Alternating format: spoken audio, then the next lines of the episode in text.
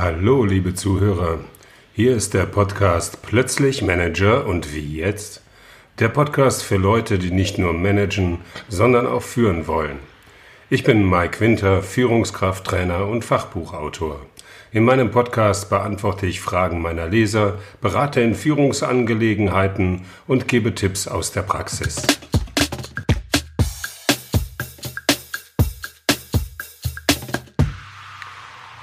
Robert aus Duisburg hat mich gefragt, wie er seine Aufgaben und Projekte in stürmischen Zeiten auf einfache und schnelle Art priorisieren kann. Offenbar wird er von seinem Chef derzeit mit vielen Aufgaben bombardiert und weiß nicht mehr, wo ihm der Kopf steht. Er möchte mit seinem Chef reden, um zu schauen, welche Aufgaben entweder wegfallen oder auf später verschoben werden können. Er möchte damit sein Team entlasten.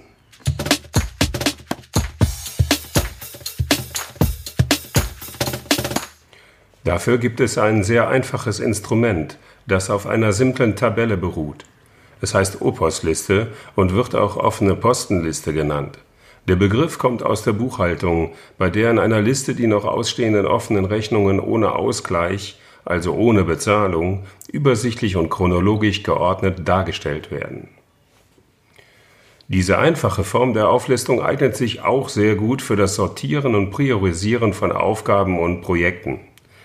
Wenn keine Projektmanagement-Tools als Software oder Cloud-Lösungen in eurem Betrieb eingesetzt werden, ist eine Tabelle über Excel oder über ein anderes Tabellenkalkulationsprogramm die Lösung.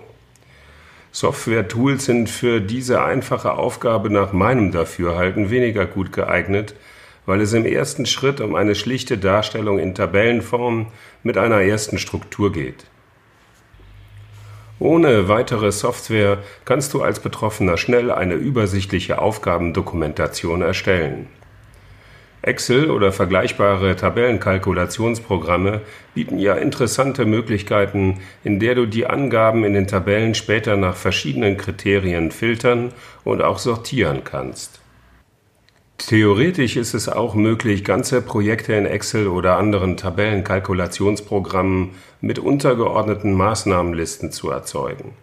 Das kann sinnvoll sein, wenn ihr keine Cloud-Lösungen verwendet, bietet jedoch im Vergleich dazu nicht die komfortablen Kommunikationsmöglichkeiten mit direkter Zuweisung von Aufgaben und Verantwortlichkeiten per E-Mail oder Chat oder über Endgeräte und andere Netzwerke.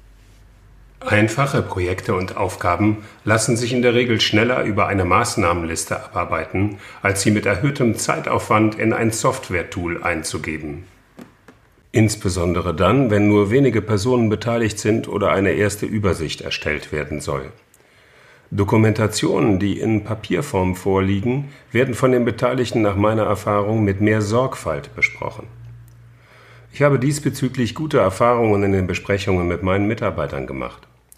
Schon bei der Erstellung denken die Mitarbeiter darüber nach, was wichtig genug ist, um in dieser Liste untergebracht zu werden.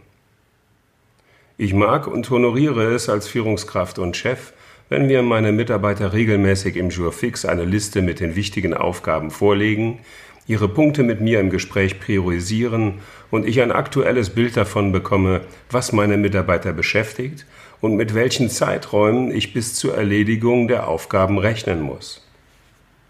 In einer Besprechung kann ich meine Mitarbeiter bei Bedarf entlasten, indem wir Dinge auf später verschieben, die weniger wichtig oder dringlich sind, ohne sie dabei außer Acht zu lassen.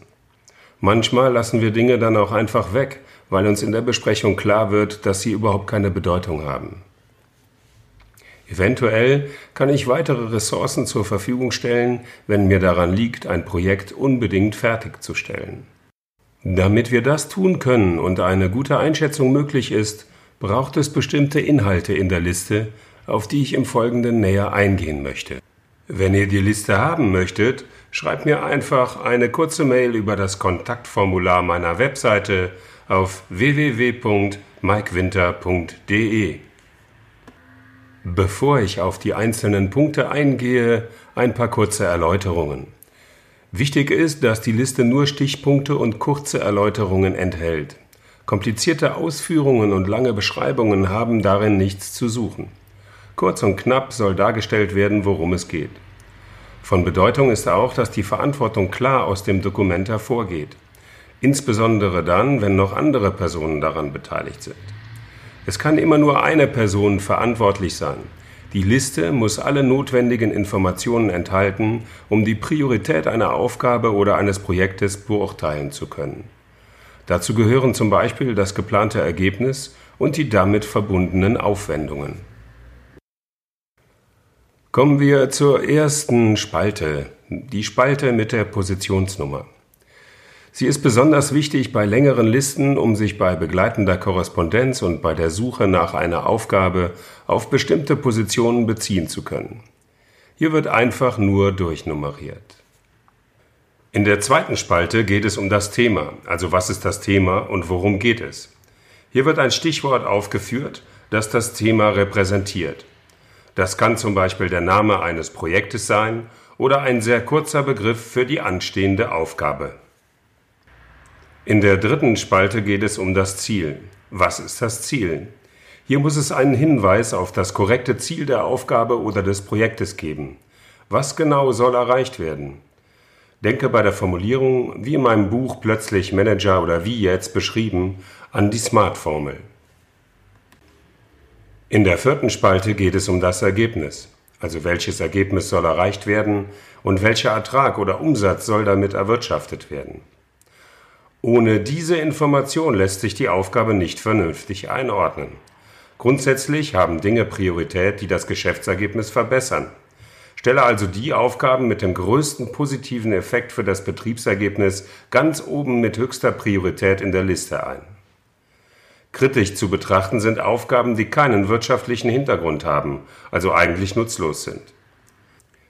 Es kann jedoch Ergebnisse geben, die mit Kosten verbunden sind und sich im ersten Schritt nicht unbedingt positiv auf das Betriebsergebnis auswirken, aber vielleicht später von großem Vorteil sind, wie zum Beispiel die Investition in den Umweltschutz. In der fünften Spalte geht es um die Aufwendungen. Welche Ressourcen müssen aufgewendet werden? Wie viele Manntage und welche Kosten stehen dahinter? Aus dieser Position lässt sich ablesen, wie viel Aufwand erforderlich ist, um das Ergebnis zu erreichen. Aufgaben und Projekte mit wenig Aufwand und viel Ertrag und einem guten Ergebnis solltest du entsprechend höher priorisieren. Die sechste Spalte ist die Spalte für die nächsten Schritte. Bei komplexen Aufgaben kann es von Vorteil sein, die nächsten Schritte kurz in Stichpunkten aufzuführen.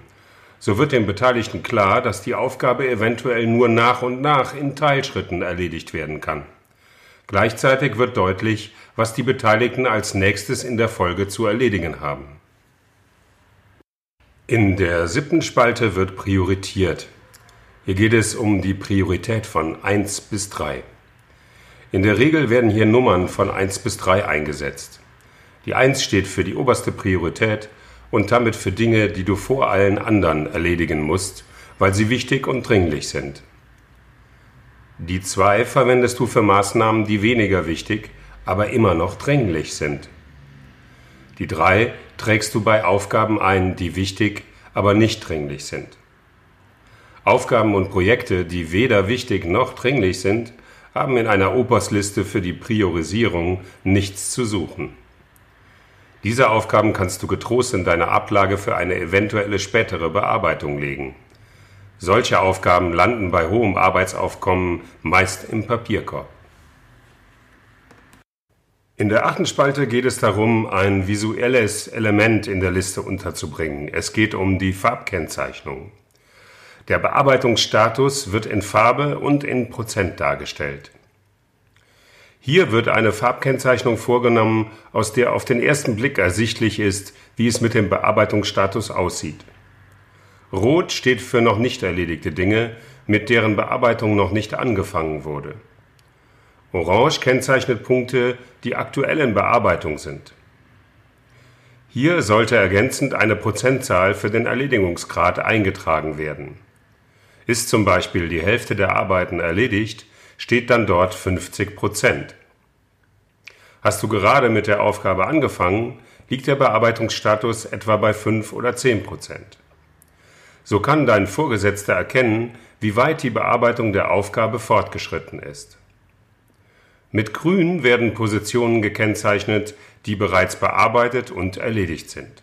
In der neunten Spalte wird der Name desjenigen eingetragen, der für die Aufgabe und für das Ergebnis verantwortlich ist. Das kann übrigens immer nur eine Person sein. In der Praxis kommt es häufig vor, dass mehrere Personen verantwortlich gemacht werden. Das ist jedoch grundsätzlich falsch. Nur eine Person trägt die Gesamtverantwortung für die Aufgabe, hat den Hut dafür auf und hat Sorge dafür zu tragen, dass die Aufgabe oder das Projekt erfolgreich bearbeitet wird. Stehen mehrere Personen gleichzeitig in der Verantwortung, kann es passieren, dass die Beteiligten die Aufgaben von einem zum anderen schieben und keine Bearbeitung erfolgt. Jeder denkt, der andere hätte bereits die Arbeit gemacht.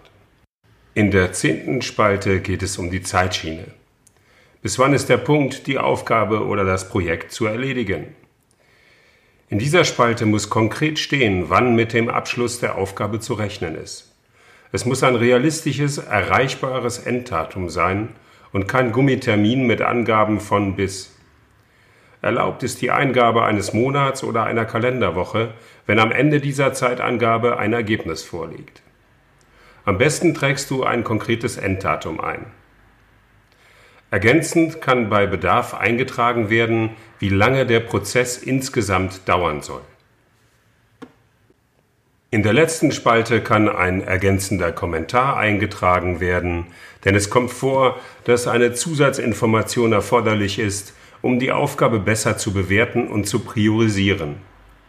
Manchmal kann ein Kommunikationshinweis für andere Personen sinnvoll sein oder ein Hinweis auf weitere Teilprojekte, die mit der Aufgabe zu tun haben. In diesem Fall gehört das in der Liste an dieser Stelle vermerkt. Ich sehe es als Vorgesetzter gerne, wenn hier eingetragen wird, ob externe Partner beteiligt sind oder die Aufgabe von meinen Mitarbeitern selbst erledigt wird.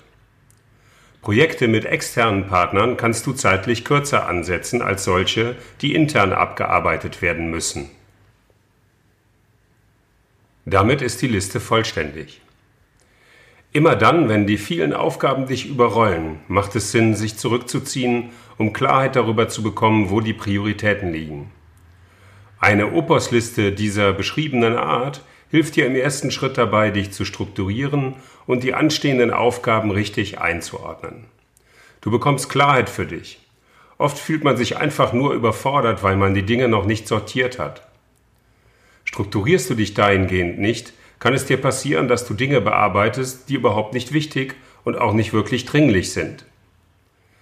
Ein weiterer Vorteil der Liste besteht darin, dass du damit die anstehenden Aufgaben gleich nach dem Prinzip der Delegation eingeordnet hast. Wichtige und dringliche Aufgaben sind klar gekennzeichnet und priorisiert.